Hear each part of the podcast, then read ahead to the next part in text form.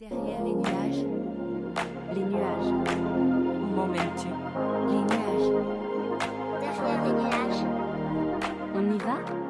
Bonjour à toutes, je suis ravie de vous retrouver cette semaine pour un épisode particulier. En effet, je partage le micro exceptionnellement avec un guest, un super VIP.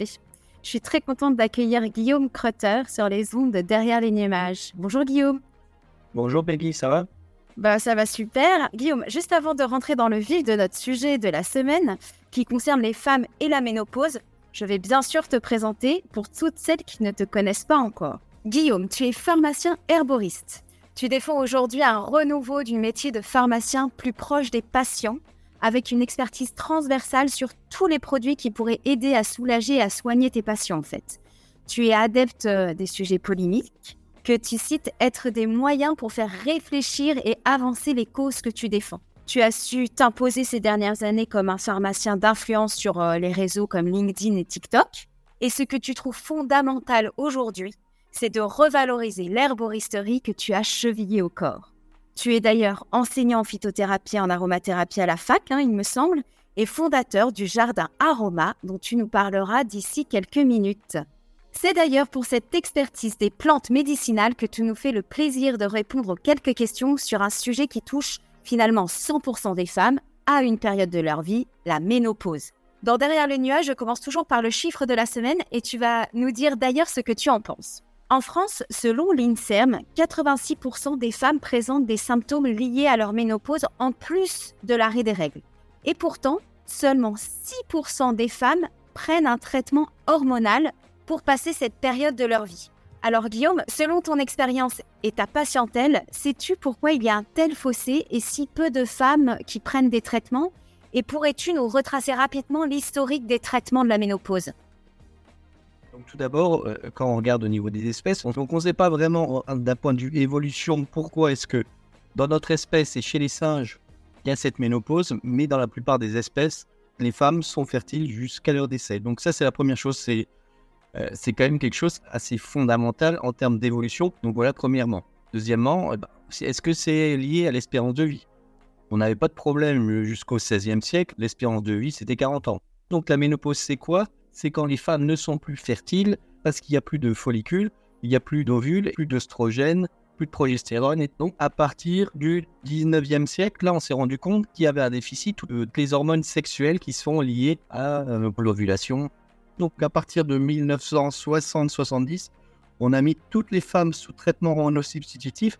Donc qu'est-ce que c'était? C'était surtout par voie orale à base d'œstrogènes qu'on avalait. Donc euh, pourquoi est-ce qu'on a arrêté à partir des années 2000 Parce qu'il y a des différentes publications qui sont sorties. Il y en a une qui est sortie, je crois, dans le New England Journal of Medicine et une autre euh, American Journal of Medicine, donc avec des, des analyses sur des milliers de personnes. Et sur, sur cette étude-là, qu'est-ce qui a été prouvé?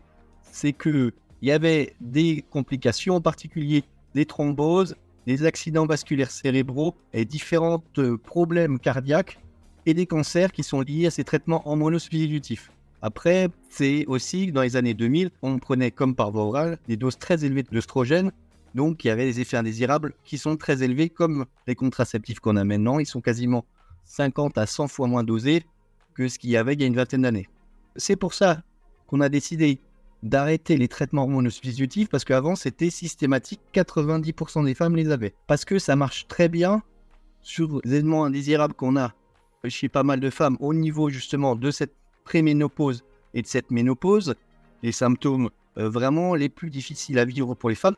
On a une ménopause précoce avant 40 ans et c'est tardif après 55, 60 ans environ. Voilà en termes de définition. Et donc justement, c'est surtout un an avant, donc à partir de la préménopause, et jusqu'à 5 ans après, on va justement avoir des événements indésirables. Souvent, après 5 ans, on a beaucoup moins de problèmes, le corps de la femme s'est adapté. Donc c'est vraiment un peu comme, euh, je dirais, la jeune fille quand elle va commencer à avoir des règles, où il va y avoir un changement dans le corps, et c'est ça qu'on va essayer d'accompagner justement pour la prise en charge. Merci Guillaume. Justement, alors juste pour revenir, à- en effet, aujourd'hui, le signe clinique pour diagnostiquer une ménopause, c'est l'absence de règles depuis au moins un an. hein. Et euh, l'âge moyen euh, en France, c'est à peu près 51 ans. Mais ce que tu viens de nous dire, c'est que finalement, hein, ces symptômes, ils peuvent être au moins 5 ans, voire certaines 7 ans. hein. elles peuvent souffrir pendant 7 ans des symptômes de cette ménopause. Parce que comme tu le dis, c'est brutal, mais l'air de rien, c'est ça s'inscrit dans le temps. Et donc, on parle beaucoup des bouffées de chaleur, qui sont peut-être le symptôme le moins tabou de tous les symptômes de la ménopause. Mais parmi les témoignages de tes patientes, quels sont les symptômes qui sont les plus difficiles à vivre au quotidien pour les femmes en préménopause? Et puis après, on verra quelles sont les solutions qui existent, puisque ce traitement hormonal substitutif, finalement, on en est un peu revenu, bien que maintenant, ils sont beaucoup plus euh, performants et moins invasifs, quoi. Maintenant, ce qu'on fait, c'est surtout, on va dire, la méthode médicale française, que c'est sous forme de patch. Donc, il y a des patchs œstrogéniques, parce que comme c'est par voie de patch euh, transcutané, il y a beaucoup moins d'effets indésirables euh, sur les thromboses et même ces protecteurs cardiovasculaires. Ou sinon, il y a des comprimés, soit par voie orale, soit par voie vaginale, de progestérone. Donc, souvent, on peut associer les deux. On va essayer de refaire un peu le cycle, comme euh, le cycle qui est classique d'un point de vue synthétique. Ou alors, on va prendre des traitements plus euh, par voie locale. Il y a des ovules de progestérone. Ou alors aussi, on va prendre plus euh, des gels ou des choses comme ça. Comme il y a plus d'oestrogène, plus de progestatifs, euh, il y aura beaucoup moins de sécrétion. Donc, il y a des gros problèmes au niveau de sécheresse du vagin qui va être beaucoup moins irrigué. Donc, il peut y avoir des sécheresses, il peut y avoir des mycoses et des choses comme ça. Donc, ça, c'est quand même assez inconfortable pour des femmes et c'est des genres de choses qu'on ne parle pas comme ça dans la rue. Oui, c'est sûr. Alors, ça fait partie en effet des, sujets, même entre femmes. Hein. je pense que la sécheresse vaginale, c'est plutôt avec son professionnel de santé euh, où on va se dire Ah oui, j'ai ça. Et ça amène aussi euh, problème de libido, euh, tout ce qui est sécheresse aussi de la peau de manière générale, des muqueuses. Est-ce que ça, c'est, ce sont des symptômes que tu rencontres souvent quand tes patientes sont un peu démunies face à leurs symptômes? Ah Oui, c'est ça. Donc, en fait, premièrement, c'est un sujet tabou. Donc ils vont pas en parler. Souvent, ils n'en parlent pas à leur médecin généraliste non plus. En pharmacie, ils viennent parce qu'ils viennent acheter un produit, donc ils nous en, en parlent un petit peu, mais c'est vrai que c'est compliqué. Il peut y avoir aussi souvent comme problème des saignements aussi, parce que justement, on va avoir des modifications quand on est en préménopause.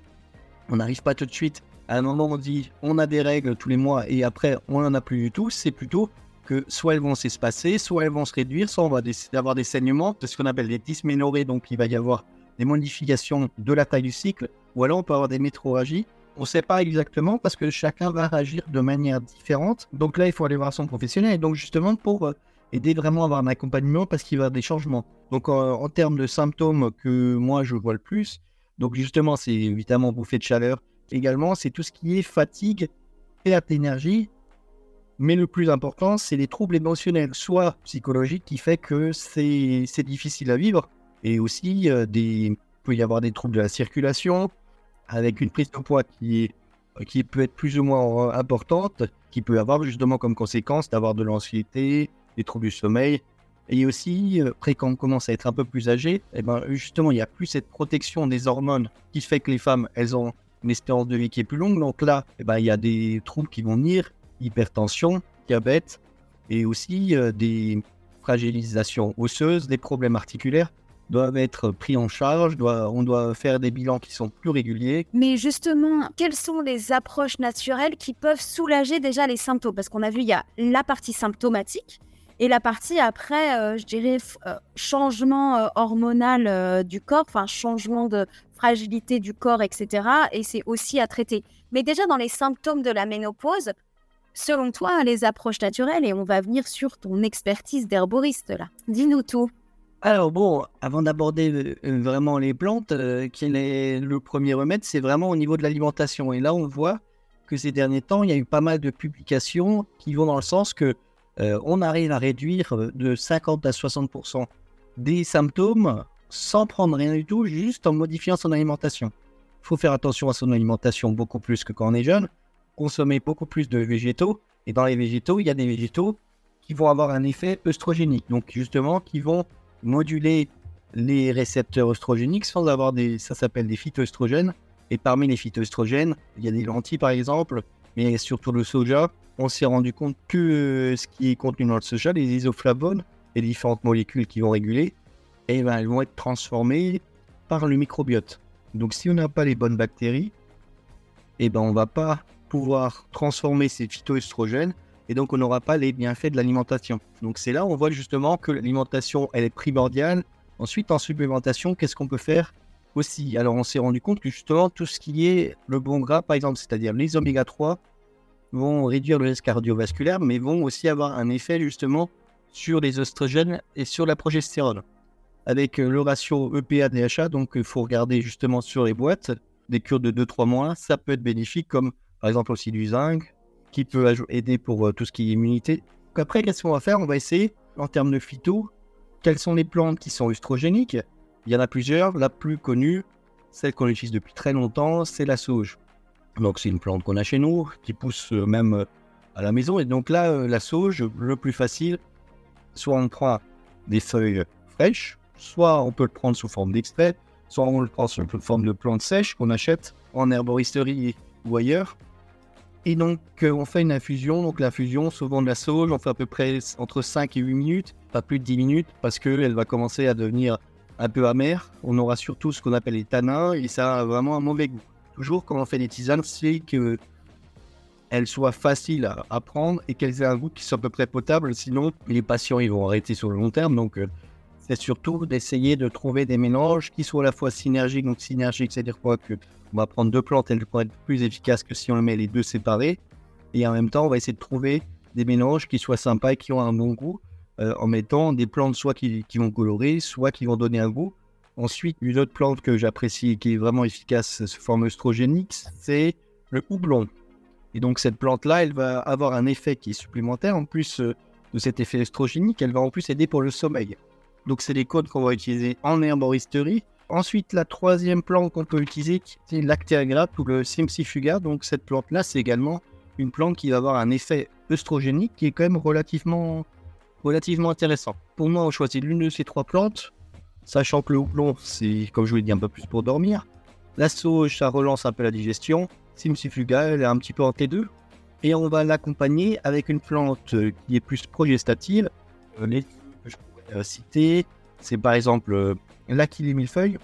Donc l'achillée millefeuille, ce qu'elle a comme avantage, c'est qu'en plus, elle va agir au niveau peut-être des spasmes digestifs. Elle est en- anti-inflammatoire, avec en particulier des molécules qui s'appellent les flavonoïdes.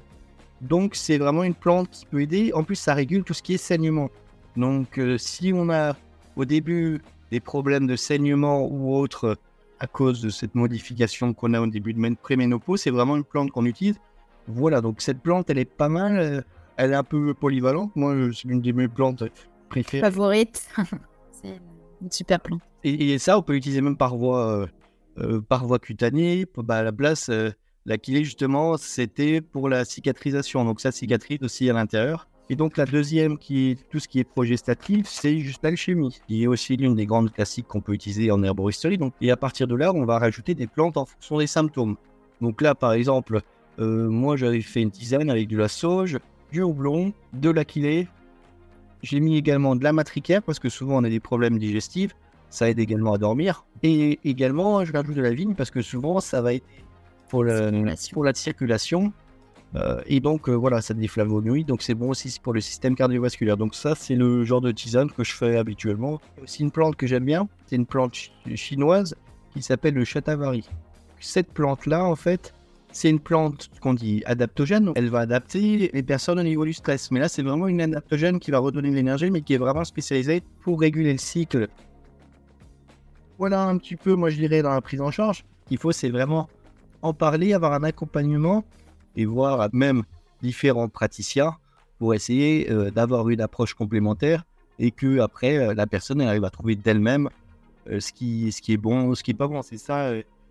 Oui, et je rebondis sur ce que tu viens de dire. C'est vrai que c'est pas parce que nous sommes en ménopause, ménopausée, qu'il ne faut pas continuer à aller voir un professionnel de santé spécialiste de l'accompagnement de la femme, en fait.